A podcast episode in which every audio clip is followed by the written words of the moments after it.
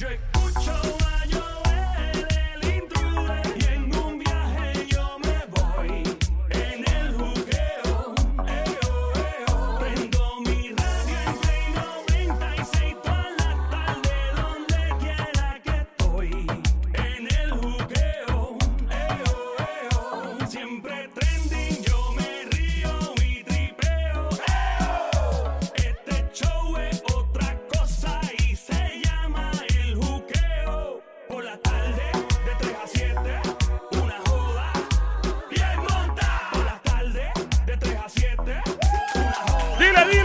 Bien monta. Joel el intruder de este lado de Zacatau, el que reparte el bacalao con Puerto Rico, activado del lado al lado. De lado a lado.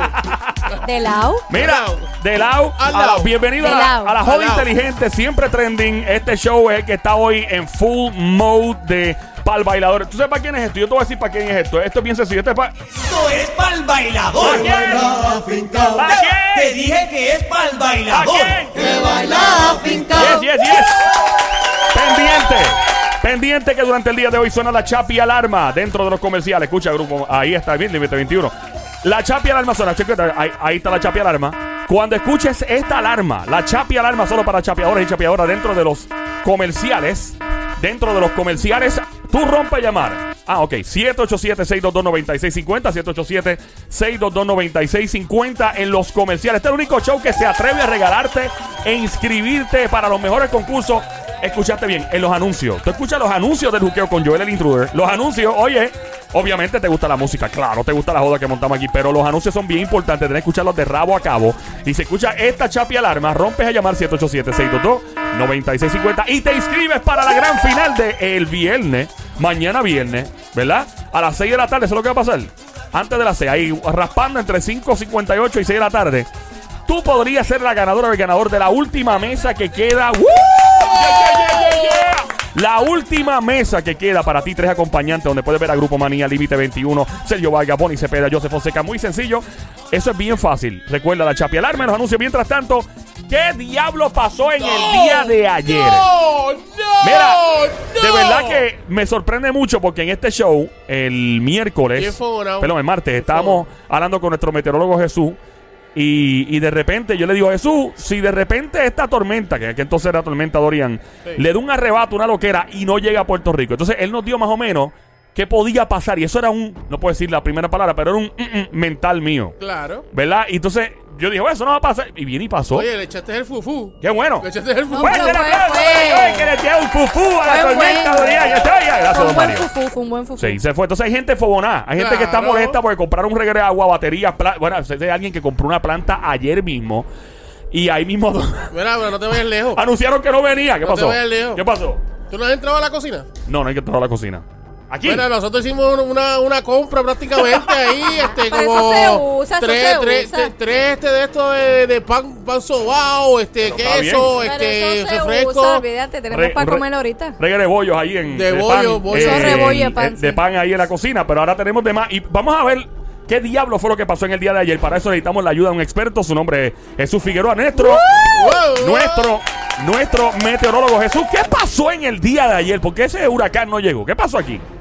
Pues primero, buenas tardes, amigos radio oyentes. Pues mira esto, eh, yo reconozco que siempre ha sido bien complicado para el Centro Nacional de Huracanes y para los meteorólogos poner, poder traquear o llevar una trayectoria certera de un sistema débil como era la tormenta, eh, la tormenta tropical Dorian, sí, porque ahora es un huracán, cuando estaba al este de las Antillas Menores, que era bien, era bien, bien débil. Además, los- todos los modelos estaban coincidiendo con diferentes alternativas, no había, no se ponían de acuerdo.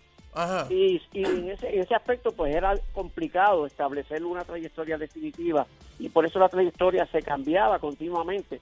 Lo que yo no explico es que ese cambio tan drástico en, en menos de 48 horas Ujú. de llevar el sistema sobre la parte central de la República Dominicana y luego llevarlo sobre, sobre la parte este de la República Dominicana, la parte suroeste de Puerto Rico, la parte central de Puerto Rico sobre Ponce, después el, el este de Puerto Rico y luego no pasó por ninguna de esas partes que se esperaba. Eso pues yo no, no, no le doy explicación porque los pronósticos del Centro Nacional de Huracanes han sido bastante consistentes y han mejorado. Siempre hay un desvío, pero un desvío de, de más de 200 millas en 48 horas.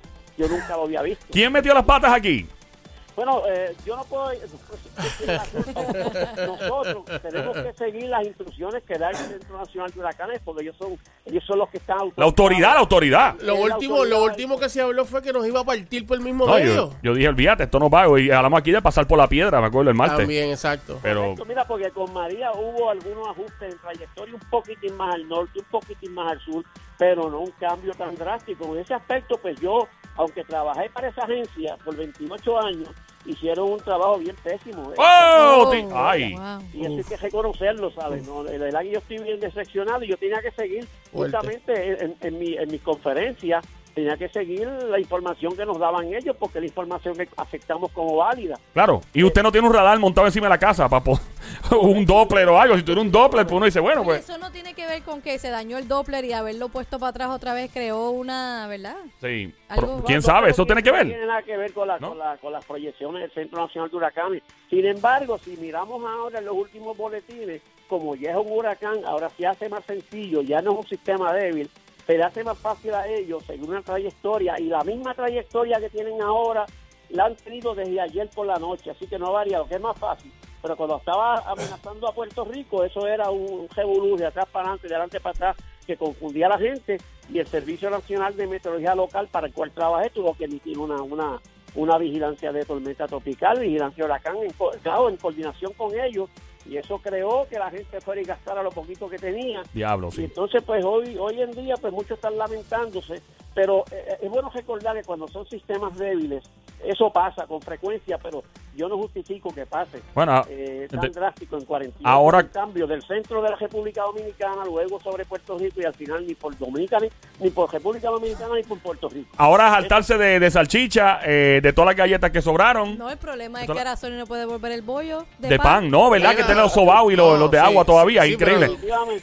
Pero ahora está, ahora está categoría Cuatro ¿verdad? casi. Cuatro, Va, cuatro. va a llegar cuatro a, a- a Florida. Wow. para, para Diablo. todavía un huracán de categoría 1 con Ok. 185 millas por hora pero las proyecciones son desde, desde cuando entre a, la, a, la- a Florida eso será para el lunes podría ser un categoría 4 con Eso es horrible. 30 Eso es como María. ¿no? María era cuatro. Eh, María era 4 cuando entró a Puerto Rico. Hay, hay mucha discrepancia. Algunos dicen que es 5, pero el Centro Nacional de Huracanes, que es, la- que es el que decide, eh, dijo que era un categoría 4, con ráfagas que llegaban hasta categoría 5 y más. Diablo. ¿Cuánto, cuánto, que- ¿Cuántos vientos, cuánta velocidad de viento aproximado es de categoría Bueno, 4? En Puerto Rico se registraron ráfagas de 175, 180 Wow. millas por Y, hora. y lo- lo- las ráfagas son, o sea, 170 y pico, ráfagas son gusts. Obviamente, eso, eso es algo que pasa rápido, pero sostenido más o menos, ¿cuántos fueron? Vientos Sostenidos. Fueron como 100, se registraron como 155. Top, diablo, mano. 170 millas por hora sostenido, que eso es un categoría 4 sólido. Es- Pero hubo wow. ráfagas que llegaron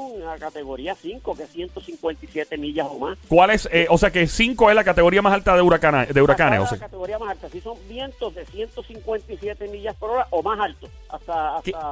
Sin límite. ¿Qué tipo de artefacto, artículo o propiedad puede levantar un viento de 170 y pico millas? ¿Qué se puede llevar? No, no hay, no hay un sitio seguro para unos vientos de esa magnitud. sea, Inclu- se- Incluso casas de concreto que estén un poquito más construidas pueden ser derribadas con, con un huracán categoría categoría 5. Por eso se le llaman huracanes catastróficos, los 4 y los 5. Así que el- Después, de- después de categoría 5 es... Ya, no hay nada, no hay más nada. No, sí, tiene un nombre. ¿Hay, hay algo más después de 5? No, no, el 5 hasta ahora el 5. Hay mucha gente que hablan y ponen categoría ahí, pero no, lo más es el 5. Si tiene 180 millas por hora es 5. Si tiene 200 millas por hora hay 5. Ok. De 157 millas o más Ok. es 5. Si, tiene, si tiene 220 millas, ¡ay, virgen! Es un Ay, Billy. Esa es la categoría, ¡ay, virgen! Eh, sí, sorry, adelante. Tengo una pregunta. Eh, según, según verdad lo que hay en el mapa, ahora mismo hay este varias tormentas de camino para el área. ¡No te de- pongas a hablar esto, No, Sonic! ¡No, estoy, por pregun- Dios! estoy preguntando para estar, ¿verdad? Para, para saber. mío, no hace falta. Fuerte el aplauso para el señor Sonic que se oiga en estos momentos. Acaba de hacer una tremenda pregunta el meteorólogo Jesús Figueroa. Adelante. No, no, no, No, este Sí, tipo es una cosa. Trabaja en la. NASA. Yo no sé por qué hace Fácil, fácil. hace aquí metido. Se va para la NASA a trabajar. De las Antillas hacia África, que es donde nos interesa en este momento. No vemos Yes. hay una onda bastante fuerte saliendo de África. ¡Fuerte el aplauso! ¡Traiga! Eh, Jesús, una pregunta. Eh, usted dice que viene algo por ahí, pero no es nada. El, el No, no, polvo de. El Centro Nacional de Huracanes no le da ningún potencial Ninguno. para desarrollo en estos Ok. momentos, pero estamos entrando al pico. ¿Sabe cuándo es el pico de la temporada de huracanes? ¿Cuándo es el pico? Donde más huracanes se han registrado el día 10 de septiembre. Maldito. Estamos bien Ay, no. Maldita Ah, sea. no, Bueno, no, eh, una pregunta. ¿El polvo de Sahara, cómo influye en todo esto? Ah, el polvo de Sahara es un factor que nos ayuda. Es un factor que... ¡Fuerte el aplauso para Sahara que se Sahara! ¡Un aplauso para Sahara!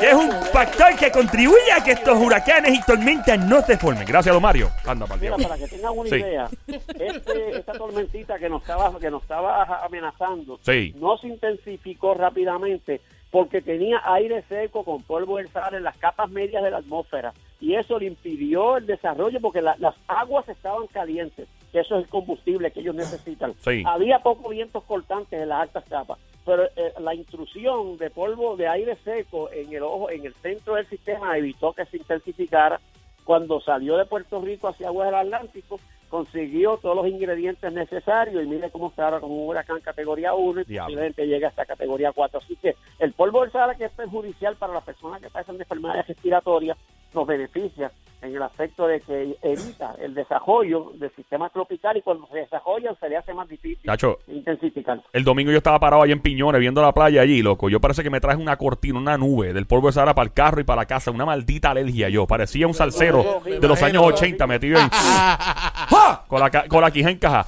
Estamos en Play 96, 96.5. El juqueo está ahora Joel el intruder hablando con nuestro meteorólogo eh, Jesús eh, Figueroa. Eh, Jesús, una pregunta.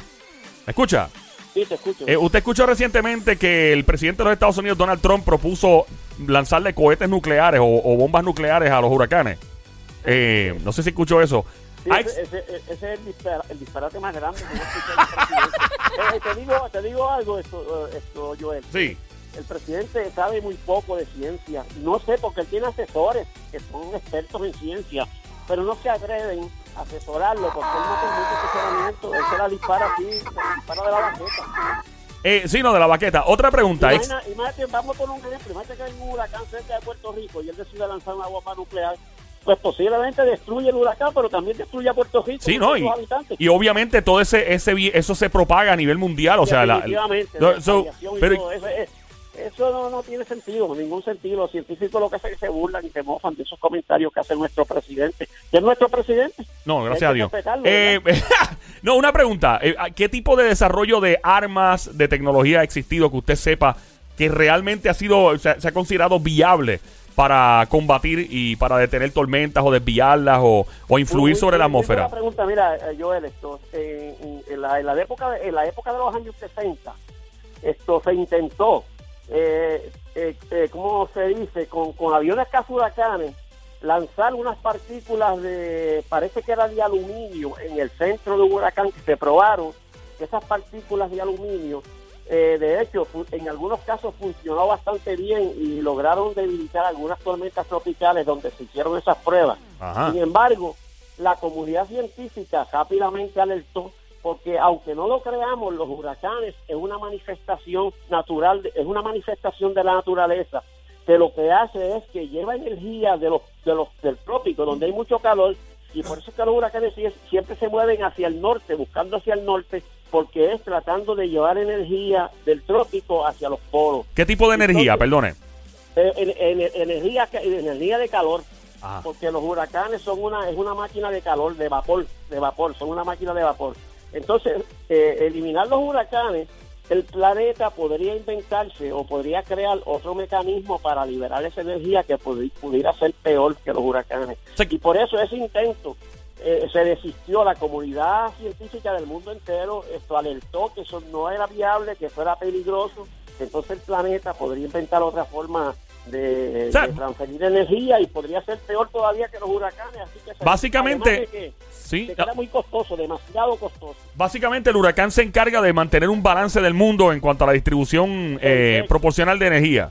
Perfecto, Joel, tú has dicho la palabra. ¡Fuerte el aplauso para Joel! En este momento es increíble como Joel acaba de pegarla. ¡Se oiga! Gracias, don Mario. Los, Eh, los huracanes lo que hacen es que tratan de buscar un equilibrio en la, Sí. en la temperatura del planeta. Donde está, donde se forman son temperaturas bien altas y generalmente se mueven hacia los polos para llevar un poquito de calor hacia los polos y entonces hacer que haya un balance. Los frentes de frío que vienen del norte hacia el sur hacen lo contrario, traen un poco de frío hacia, hacia, la, hacia nosotros, donde hace más calor, y ese es el planeta buscando un equilibrio. El planeta es sabio, tratar de interrumpir ese equilibrio o esa búsqueda incesante de un equilibrio es peligroso y el planeta se va a encargar de hacerlo de otra forma. Básicamente, esto es lo mismo que cuando la gente ve animales en peligro de extinción y no entiende que son necesarios, por ejemplo, un tigre, un león o un animal, un tiburón de estos como yo, que la gente lo dice, ¡ah, que se mueran todos y se desaparezcan de la Tierra! Si se desaparecen, obviamente, eh, el sistema de selección natural del planeta Tierra, o sea, que cada animal que se come al otro y mantiene un balance, lo alteraría. Es parecido a eso, pero en el clima. No, es definitivamente cada animal que existe, cada especie tiene una función en el planeta. Sí, Entonces, eh, por ejemplo, Sonic y yo, la función nuestra es comernos todos los churrascos y todas las carnes. ¡Fuerte el aplauso para estos dos animales! que se encargan de devorar el tipo de carne roja. Gracias, don Mario.